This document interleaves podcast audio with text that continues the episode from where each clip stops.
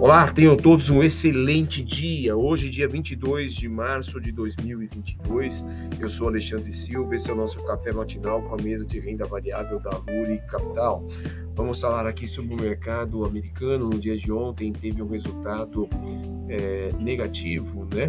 Se assim pode dizer, pois algumas bolsas estiveram realmente negativas. S&P com menos 0,04%, Nasdaq com menos 0,40%, já Dow Jones esse esteve com menos 0,58%. O índice do dólar, o DXY, esse esteve positivo em mais 0,27%. As notas do Tesouro Americano para dois anos, esta fechou em 2,119 2019 contra 1,944%. Veja que houve uma alta considerável, e isto é, obviamente acabou impactando os resultados das bolsas que sofreram com a fala de Powell, né, o Jerome Powell, é, que não descartou agir de forma mais agressiva caso as circunstâncias é, referentes à inflação venham a exigir.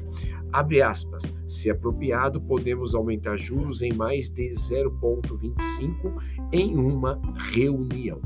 Isto, obviamente, é, impactou o mercado que percebeu a preocupação é, por parte do Banco Central americano com relação à inflação.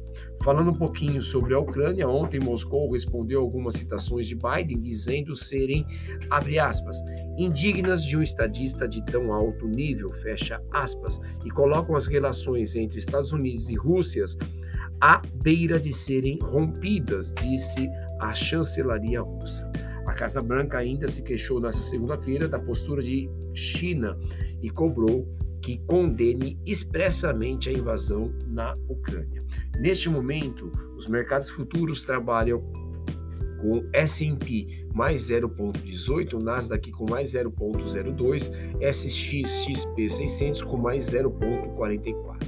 O petróleo dá um arrefecimento no dia de hoje, visto que ontem teve uma alta bem considerável. É, neste momento, o Brent com menos 0,68. No radar, obviamente, continuamos com muita atenção na inflação americana, porque deve nortear aí os movimentos de aumento de juros, tá bom? É, lembrando que nessa semana haverá reunião da OTAN, do G7 e do Conselho Europeu sobre o conflito Rússia e Ucrânia. No nosso mercado doméstico, nossa bolsa ontem esteve em alta com 0,73%, batendo a 116.154 pontos. O Ibovespa ele é, seguiu fortemente no dia de ontem, é, principalmente pela é, pelo fluxo de capital estrangeiro que voltou a ser significativo. Dólar futuro, esse esteve bem negativo, também influenciado pela entrada de fluxo de capital estrangeiro com menos 0,56%. Bateu é, fechando a 4,956. É, o DI 1F25, esse esteve positivo com 1,16, batendo a 12,210. O DI espera, na verdade, os juros de uma forma geral, ele espera bem ansiosamente pela ata do Copom que sai hoje às 8 horas da manhã, tá bom? Falando aqui sobre os. É, temos que manter no radar a questão do risco fiscal, o reajuste a servidores. Bolsonaro exige, de qualquer maneira, o reajuste de 1,7 bi aos policiais federais, afirma Malu Gaspar, lá do O Globo. É... Ainda sobre a questão do reajuste a servidores, a pressão geral do funcionalismo e hoje os servidores do Banco Central deliberam em assembleia sobre uma greve geral.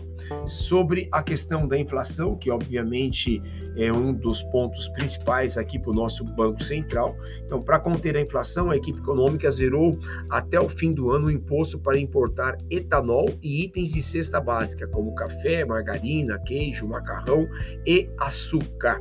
Fluxo de capital estrangeiro. Na última quarta-feira, dia 16, entrou 1,5 bi de reais pelo é, canal B3. Na quinta-feira, dia 17, é, entrou 1,68 bi.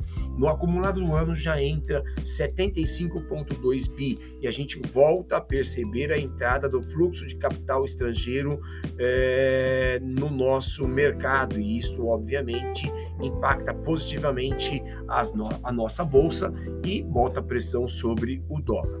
Fechamento, na verdade, a gente vai ter a apresentação de resultados. CPL6 e IVEN apresentam resultados após o fechamento de mercado.